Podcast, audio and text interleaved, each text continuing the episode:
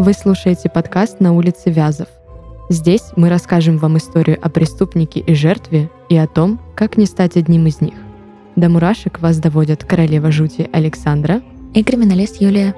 Этот подкаст мы делаем в студии Red Barn.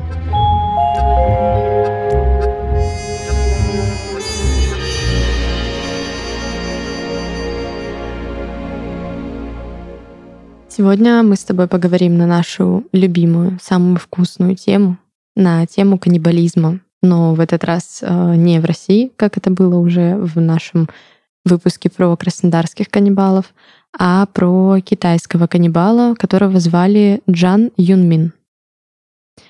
А, как и всегда, ну как всегда, а, как и во многих выпусках, которые мы с тобой уже записали, азиатские выпуски наши, информации о нашем сегодняшнем герое нет никакой, кроме того, какие убийства он совершил, а, в каком количестве, ну и то, мы говорим про доказанные случаи, и про предыдущий, наверное, прецедент, который, возможно, стал основополагающим в том, что происходило дальше. То есть э, Джан Юнмин был мало того, что серийным убийцей, да, как я уже и сказала в самом начале, он был каннибалом, но его каннибализм и то, что он ну, решил так немножечко перекусить, поесть людей, это было не первое, что он совершил.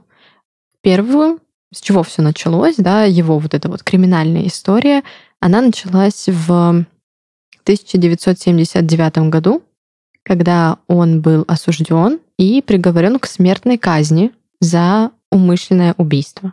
Деталей я не знаю, я не нашла, может быть, ты Но нашла. из того, что есть в открытых источниках, это то, что против него свидетельствовали тогда его односельчане, и огромное количество свидетелей говорило о том, что а, было большое количество мешков вынесено из дома, но а, суд установил, вменил ему а, обвинение только в единичном случае в убийстве одного человека. Это ты говоришь про Первоначально, 79? самое первое, да-да-да. Интересно. Может быть, такого самого яркого представителя выбрали, да и хватит. Ну или это был просто очень большой человек, Возможно, который не поместился. что нашли, ну, единственный труп, который нашли, следовательно, его вменили. Нельзя же свидетельствовать, э, нельзя же обвинять э, просто по словам свидетелей. Да, ну, иначе это было бы... Нас бы полстраны пересажали, если бы так можно было. Слушали бы только бабушек у подъезда.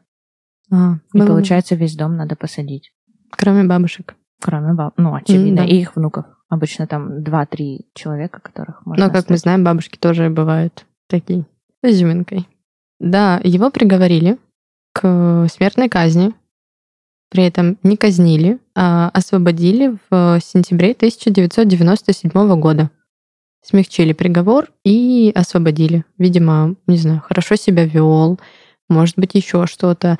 И, кстати, я буквально недавно находила статью о том, что э, в Азии тебе не говорят, когда приговор, смертный приговор приведут в исполнение. Ты каждый день просыпаешься, и каждый день ты живешь как последний. То есть ты не знаешь, э, придут к тебе сегодня, придут к тебе завтра, через неделю, через 10 лет. То есть это не зависит от тебя, это, ну, как будто такая игра в выживальщика, знаешь? Слушай, а возможно, это даже классная история с точки зрения исправления человека. Возможно, здесь и наступает искупление, исповедь и осознание собственных деяний. Возможно. А возможно, возможно, наоборот играет в контрастную историю, что... Есть прецедент. Uh-huh. Я не помню имени этого человека, просто вот опять же, да, в этой самой статье я прочитала, что был мужчина, которого осудили ну, как подставили его, можно сказать, да, то есть он был невиновным, а, его осудили, по-моему, тоже за убийство или за что-то такое, а, приговорили к смертной казни, и он ждал ее, не хочу врать, но, по-моему, если мне не изменяет память, это было что-то около там лет так 30-40. Но мне кажется, даже несколько месяцев ждать э, смертной казни это невероятно жестоко, даже по отношению к уже монстром, уже не членом социума, все равно это жестоко. Да, и представь, течение такого количества времени ты каждый день просыпаешься, и ты думаешь, поведут меня сегодня там на виселицу или на эту смертельную Проснусь ли я инъекцию. завтра? Да. И ты не хочешь просыпаться, по сути, потому что каждый день он все больше и больше тебя нагнетает, все больше у тебя каких-то тревожностей, естественно, у тебя начинает ехать кукуха, потому что ну, ты просто по-человечески, твой мозг не выдержит такого количества нервов, такого напряжения, такого количества давления, которое на тебя каждый день оказывается. А есть ведь у нас фразочка «сгорел сарай, гори и хата». То есть ты уже знаешь то, что ну, не жилец, так что бы не жить каждый день как последний? Не в позитивном смысле, а вот в негативном. Ну, раз меня в этом обвинили, давай я всем докажу, какой я плохой. Ну, а если неправильно обвинили, вот как этого человека, про которого вот я статью ну, вот я про это читала. говорю, мне кажется, ему кукуху снесло, могло Да. бы снести в негативную, да, сторону? Ему снесло ее, но только в ту сторону, что он ну, стал очень депрессивным, очень замкнутым, очень погрузился в себя, то есть э, забыл, каково это общаться с другими людьми. А, Его сестра помогла ему освободиться, то есть она связывалась с различными адвокатами, с юристами. Классно все закончилось в целом, а, потому что человека отпустили на свободу, но большую часть своей жизни он провел за решеткой, при этом ни за что. То вот есть- это так страшно. Я не знаю, вот если есть фобии, чего ты боишься в жизни, я страшно боюсь этой истории. Мне кажется, это просто такое разрушительное. Мне тоже так кажется, на самом деле. Мне это, ну, действительно пугает. То есть это прям жестоко. Это, Это знаешь, знаешь- как те случаи, когда людей э, невиновных сажали за решетку и действительно приводили смертную казнь в исполнение, а после нее узнавали, что он невиновен. Но тут человек уже не может... Как это? А, да, он понес незаслуженное наказание. И еще страшнее осознавать, что все общество... Это знаешь, как у детей маленьких, когда им родители не верят, что он этого не делал. Особенно, когда их двое, и а он доказывает, да, что сделал что-то младший, старший не виноват, но младший спихнул на И него вот в вину. таком и всё. случае дальше ребенок, которого обвинили незаслуженно, будет делать хуже и хуже и хуже и хуже в доказательство того, что вы же верите, что я плохой. Да, значит, я таким и буду. Ну, в нашем конкретном случае, да, действительно был плохой человек, э, действительно заслуживал, наверное, еще первой своей смертной казни, э, в конце концов. Интересно, если честно, как его освободили, потому что никаких материалов по условно-досрочному, ну, я нигде не нашла. Я тоже не я нашла. имею в виду, что кто ходатайствовал, кто искал адвокатов, ну, вот это любопытно немного. Вот поэтому мне и кажется, что у него была какая-то семья, которая, судя по всему, его любила, потому что просто так его бы не выпустили. Просто так амнистию бы ему не объявили. Я еще думала по поводу экономического положения в стране и экономического положения органов, что, возможно, это было с целью экономии.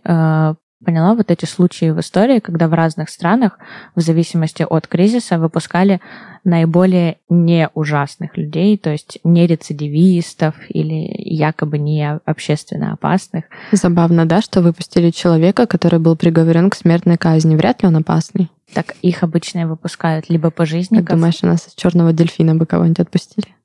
После того, как Джан Юнмина отпустили, ему, ну вот, да, я сейчас так немножечко в лирику уйду.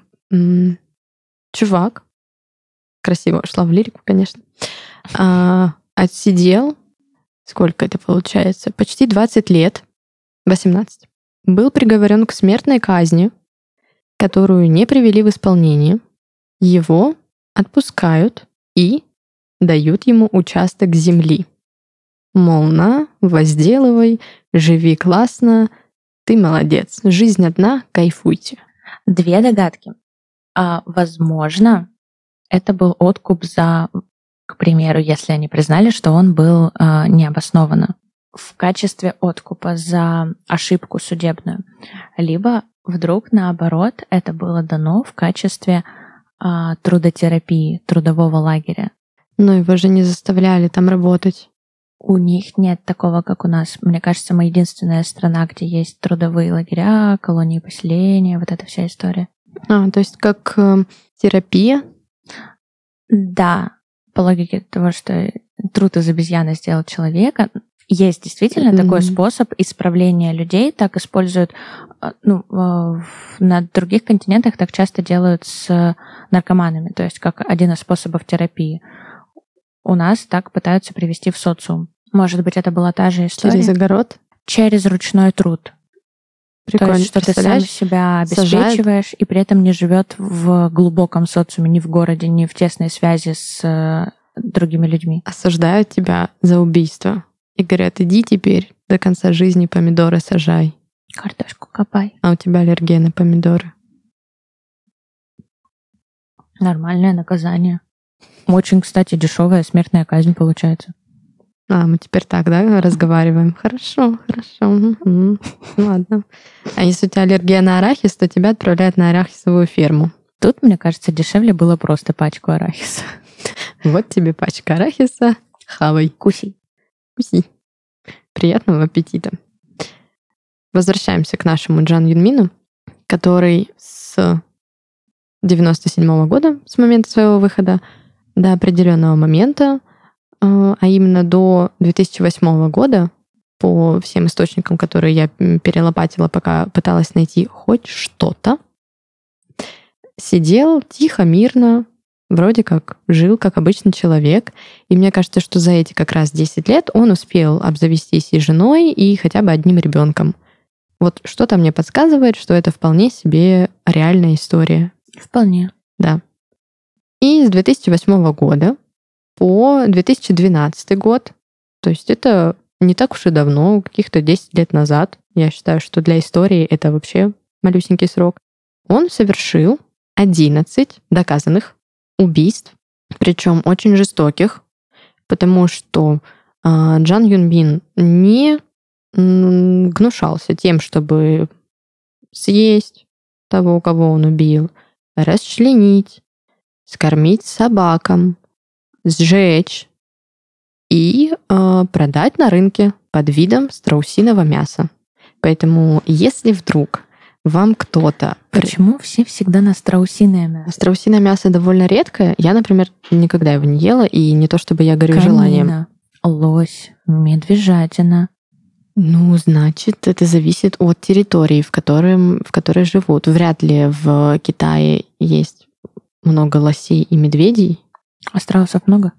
А, наверное, есть какие-то страусиные фермы, мне кажется. Даже у нас здесь, а, я говорю сейчас конкретно про Краснодарский край, у нас же здесь не так далеко есть страусиная ферма. Ну так как же там нельзя на мясо? Это у нас у нельзя. У них лицензия не позволяет. Это у нас нельзя. А вдруг у них можно?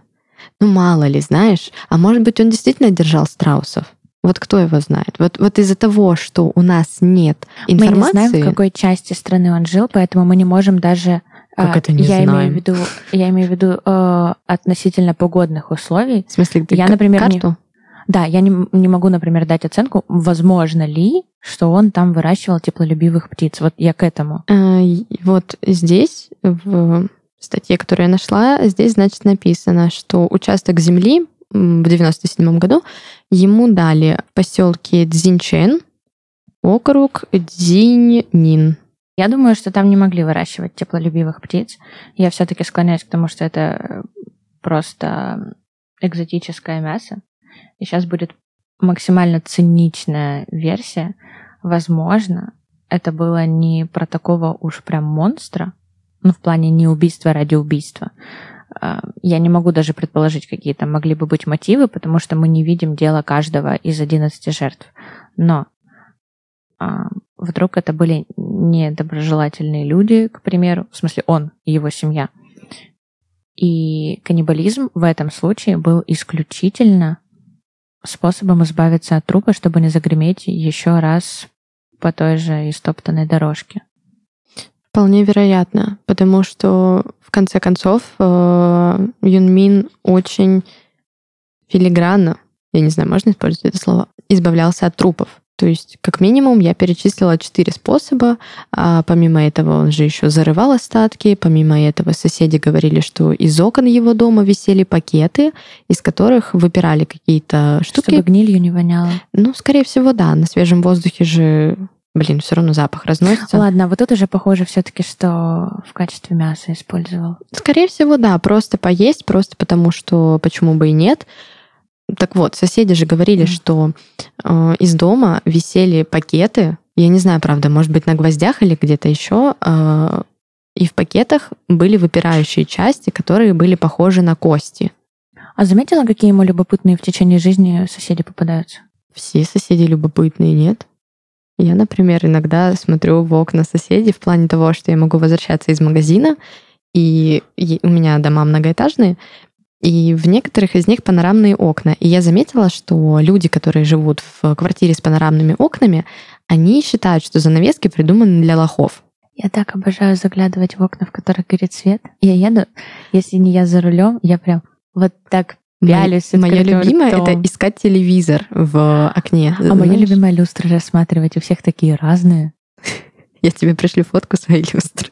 Ладно, можно я тогда предположу другую версию, не такую циничную, все-таки. Не то чтобы мне в нее хочется больше верить, но она более интересная.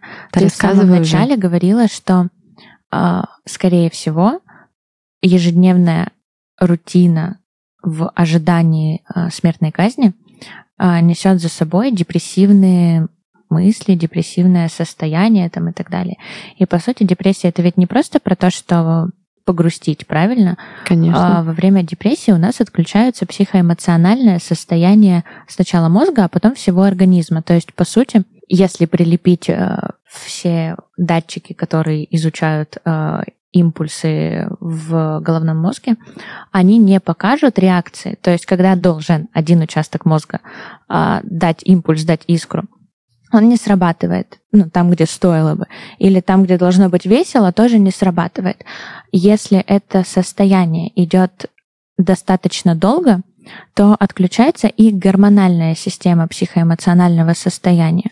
Импульса слишком долго нет, отключается система выработки, допустим, эндорфина, потом адреналина, потом и дальше, дальше, дальше. А по сути, Каждая наша реакция — это гормоны. Хочется кушать — это гормоны, хочется спать — это гормоны, просыпаться — это гормоны. Ну, абсолютно каждое наше действие через гормональный фон. Но мы все — это химия. Да. И если э, какой-то определенный период не срабатывает э, эта связь в головном мозге, то отключается химическая составляющая, они перестают вырабатываться. И дальше э, депрессия по нарастающей ведет к клинической депрессии. Это зачастую нарушение ну, жизненных циклов человека. А дальше это перерастает в распад личности или в расщепление личности. Как Билли Миллиган? Нет, у него было множественное. множество личностей. А расщепление личности — это не когда мы разделяемся на разные личности, это когда наша единая личность рассыпается как карточный домик, и обратно ее уже не собрать без психотропов. А есть пример, может быть, художественный? Не могу вспомнить. Не, просто-напросто не могу вспомнить. На что это похоже? Это похоже на а, непонимание, вот что бы твои близкие тебе не давали, любую реакцию, она для тебя недостаточна. Такое а, ну, из жизненных обстоятельств это случается, когда у ребенка в достаточно зрелом, достаточно взрослом, но недостаточно зрелом возрасте, подростковом, да, а, умирает один из родителей, и если ребенку в этот момент не дать правильную поддержку, и не дать ему выйти из депрессии в правильном формате, вот с поддержкой, исходя из конкретно лично его реакций, то дальше начнется история, что все вокруг враги, все а, забыли там маму, к примеру, либо наоборот, если уделяют слишком много внимания, то все специально мылят ее имя, не оставляют ее в покое. Вот что бы ни давали, какую бы реакцию ни давали, если второй родитель, а партнере, которого не стало, слишком мало говорит, то все, он тебе не нужен. Уделяет ребенку слишком много внимания, чтобы дать ему какую-то поддержку, ты меня переконтролируешь. Дает слишком мало, то есть априори любое действие сопровождается психом, потому что личности как таковой нет. И любая реакция, она плохая, потому что карточный домик уже посыпался, а ему на верхние этажи пытаются новые карты поставить, но они упадут по-любому. Мне я... стало прям как-то аж грустно. Блин, я надеюсь, я ну, хотя бы примерно понятно объяснила. Ну, с карточным домиком точно стало понятно. Если мы говорим про расщепление личности, возможно, то тут, к примеру, он мог искать любые источники, чтобы наконец-таки получить какие-нибудь эмоции. Потому что все вокруг неправы, все вокруг про боль, а мы знаем то, что депрессия ведет человека к единственной мысли, что все, здесь не получилось, попробуем, как в GTA, обнулить миссию и начать заново. Ведем ну, суицидальные мысли, да. Мне кажется, что... Давай так. Эта версия мне нравится. Мне, да.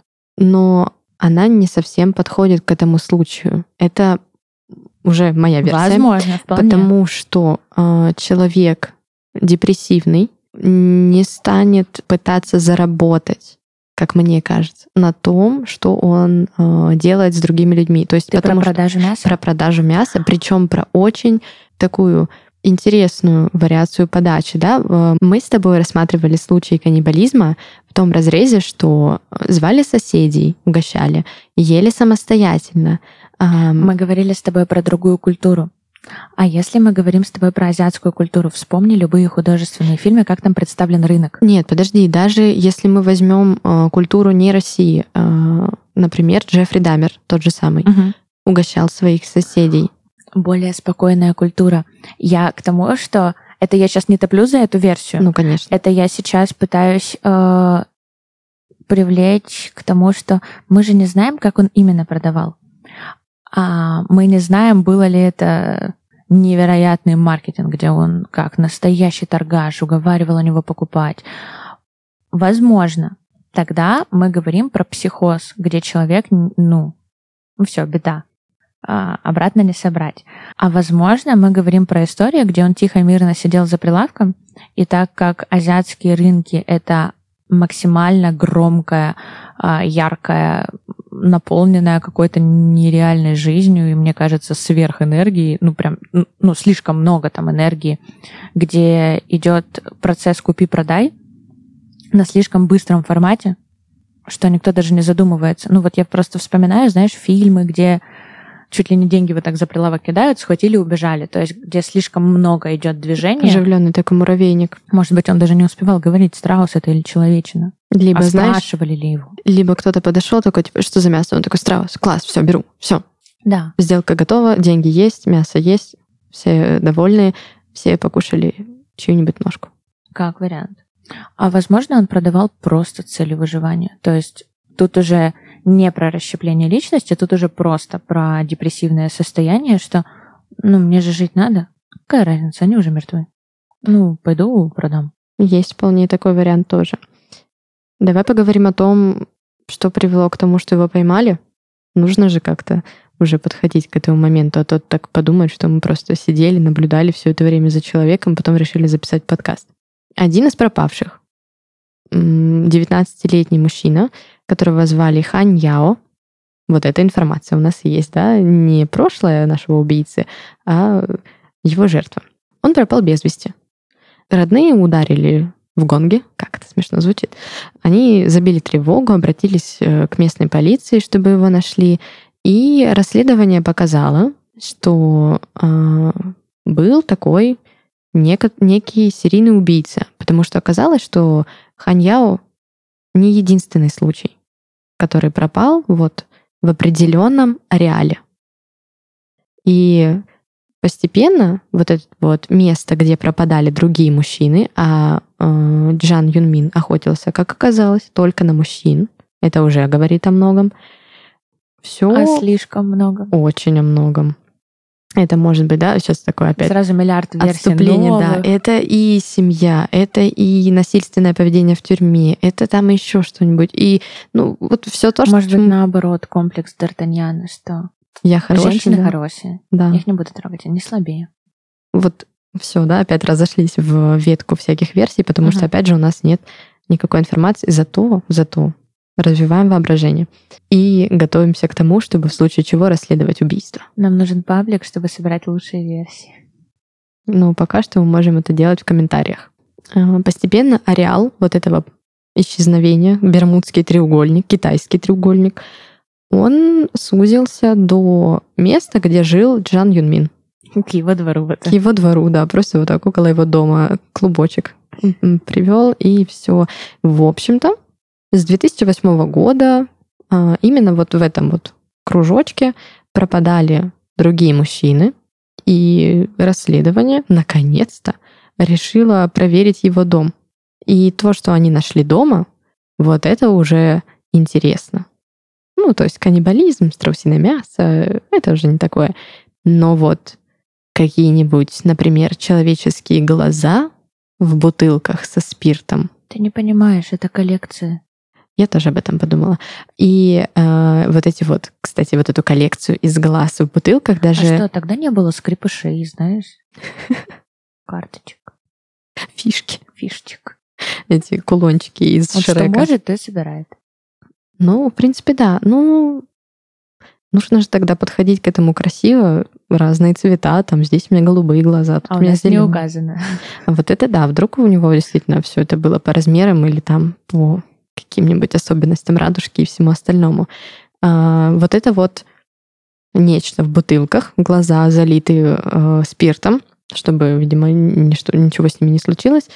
Их даже окрестили очень красивым названием, и их назвали змеиным вином. Красиво. Действительно красиво.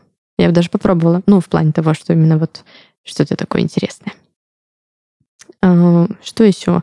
Еще в доме находилось такое приспособление, которое похоже на сушильню, знаешь, Мгм. ну, как обычно сушат обычное мясо, там курицу или свинину или говядину, что-то еще. Вот точно так же Юнмин сушил людей.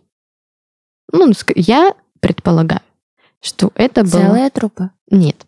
разделанная. Да, да. Я предполагаю, что это была какая-нибудь э, наиболее жирная часть, ну, филейная, например. Мы говорим сейчас о попе. И там же как бы и жир, и мясо, наверное, какое-нибудь, и кожа, и, скорее всего, вот какие-нибудь такие кусочки висели и сушились, и ждали, когда будет Новый год, чтобы подать вот это вот все великолепие. Я уже начинаю просто развивать все эти мысли, потому что почему бы и нет. А, Джан Юнмина осудили в очередной раз, ну, во второй, получается. Мгм. И во время суда, в отличие от э, привычных уже, для меня, по крайней мере, каких-то раскаиваний, каких-то, да, я действительно это сделал, или каких-то, как мы обсуждали с тобой, Неваду Тян, когда она просто не понимала и спрашивала, что я сделала, что-то не так. Э, Джан Юнмин абсолютно искренне, абсолютно твердо сказал, что он не виноват. Ну вот, не виноват и все. Слушай, а, а вот тут вопрос по поводу семьи.